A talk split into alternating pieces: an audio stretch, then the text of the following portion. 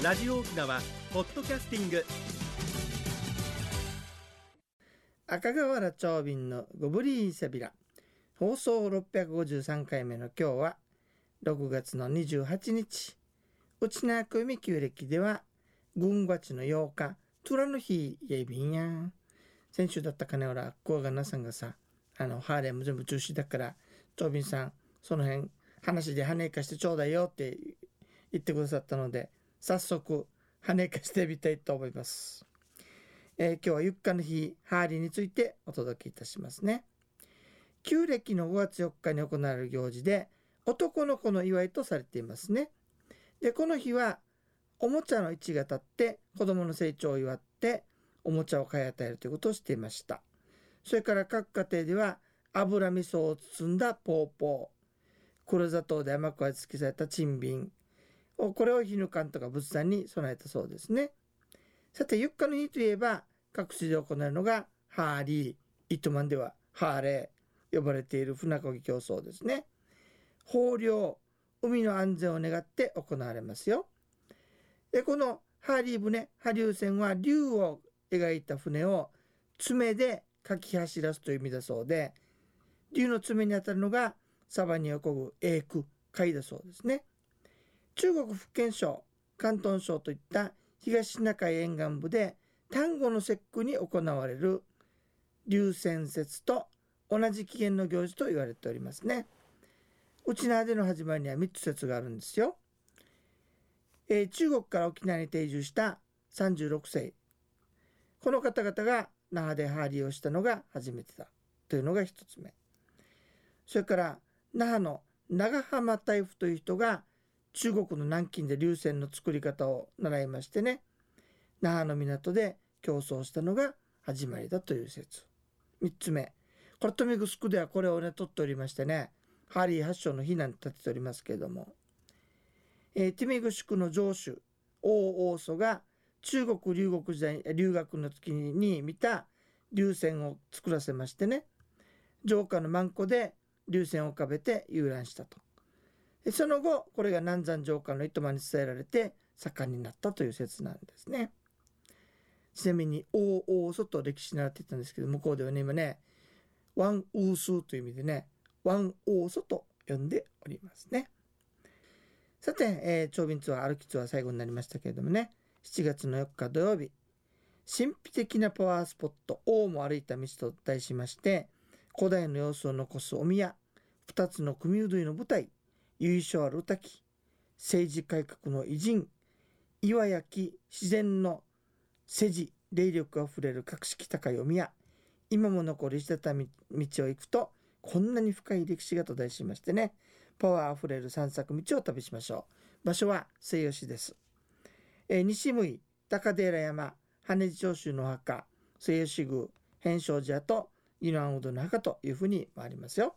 料金は2000円となっております、えーコロナ対策のために長便がトラベルイヤホンというのをお客さんに渡しましてね喋ったのがイヤホンを通じて聞こえてくるということなので離れていてもちゃんと聞こえますのでねご安心くださいね、えー申し込み先は050-5533-2525沖縄ツーリストまで。マッチョイビンドッサイさてそれでは次のコーナーです。沖縄のなんだ？あの先ほども出てきましたけれどもねゆっかの日の食べるものとしてポーポーとチンビンがあるんですが面白いですよ。小麦粉を水で溶いて薄く平たく焼いてちょうどクレープみたいにしましてね中に油味噌を入れてくるくる巻いたのがポーポーです。これ中国語でね包む包むと書いてパオパオというそうですね。それから水で煮てアクを取った黒砂糖の液で小麦粉を溶いて平たく焼いて巻いたもの。中に何も入ってませんよ。クレープを丸めたような感じですかね。これがチンビン。中国語ではチュエンビンというそうですね。ちなみにこれは泊まり市から引用しました。よく間違えますよね。お店でねあの中に何も入ってないのにポーポーって書いてありますしね。簡単な見分け方を言いますと黒いのがチンビン。白いのがポーポーということになるわけなんですけどもね。でもほらスビポーポーって名物があるんですよ。読谷。にあれ黒いでしょ。どういうことなんでしょうかね。それからハーリー関連で面白い話がありましてね。短気な人のことをサークワヤーというそうです。サークワヤー。え泊まりではねハーリーの小切手に選ばれるっていうのは非常に名誉なことでして逆に選ばれなかったらね家の人に対しても恥ずかしいわけですよ。そこで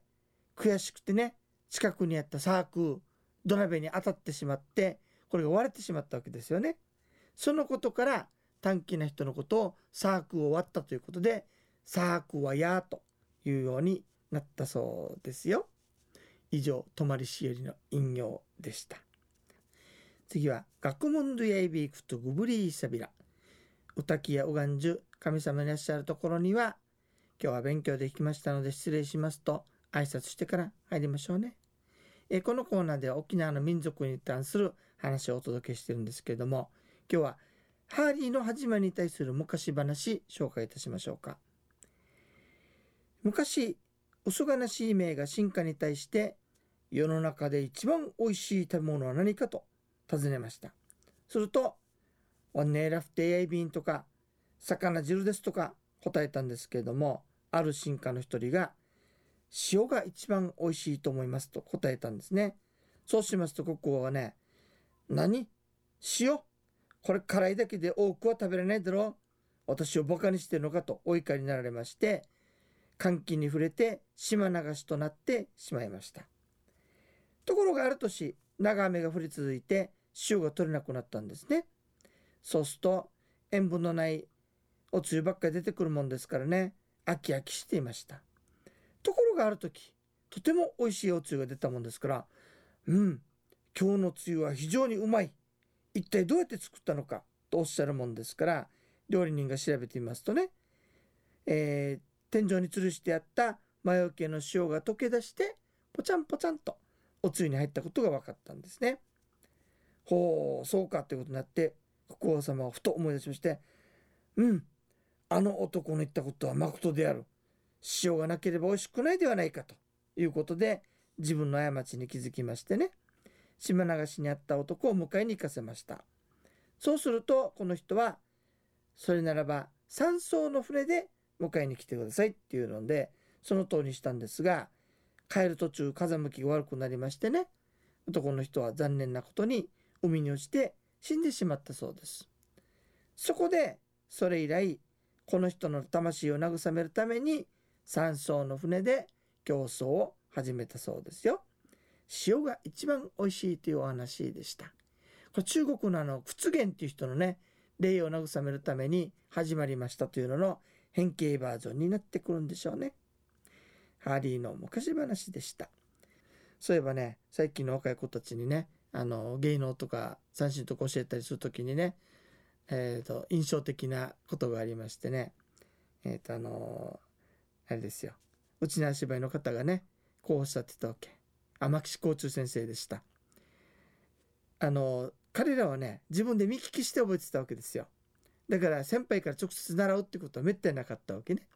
ところが若い子たちがね交通先生に「どこが違うんですか？どうしたらいいんですか?」と聞くんですね若い子たちが。そしたら教えきれないもんだから「なやかティシェと言ったよ」っていうようなね笑い話が覚えておりますけれどもまあ長瓶もそういう世代なのかどうか見聞きしているんですけれども、えー、芸能はねだいぶ変わってきておりますが若い皆さんも是非先輩方の芸を真似てねうちのあの素晴らしい文化を伝えていってくださいね。ゆたさるぐとおにげさびら。えー、ゆむやまのゆんたくするうちね、時間の長便。今日はちょっと長便の都合で国吉さんお休みいただきましたので、メモリーのコーナーはお休みでしたが、あの、キーワードね、新聞のキーワードは相変わらず続いておりますので、えー、ご覧になってお電話をしていただければ、えー、メモリンの試供品、それと長便のサインと流化がついてきますのでね、興味のある方はぜひお電話くださいね。まっちょい便どっさい。それからツアーなんですけれども、暑くなってくるんじゃないかということでね、歩きツアーは一回お休みをしまして、ついにバスツアーが復活いたしますよ。流化ツアー、新しいところに行くかまたね、最初からもう一回復習ということで、同じところに行くか分かりませんが、楽しみなコースを作っていきますのでね皆様8月楽しみにしていってくださいね、えー番組のご案内や赤瓦長瓶やいびたんそれでは来週までまたごぶりーさびらー。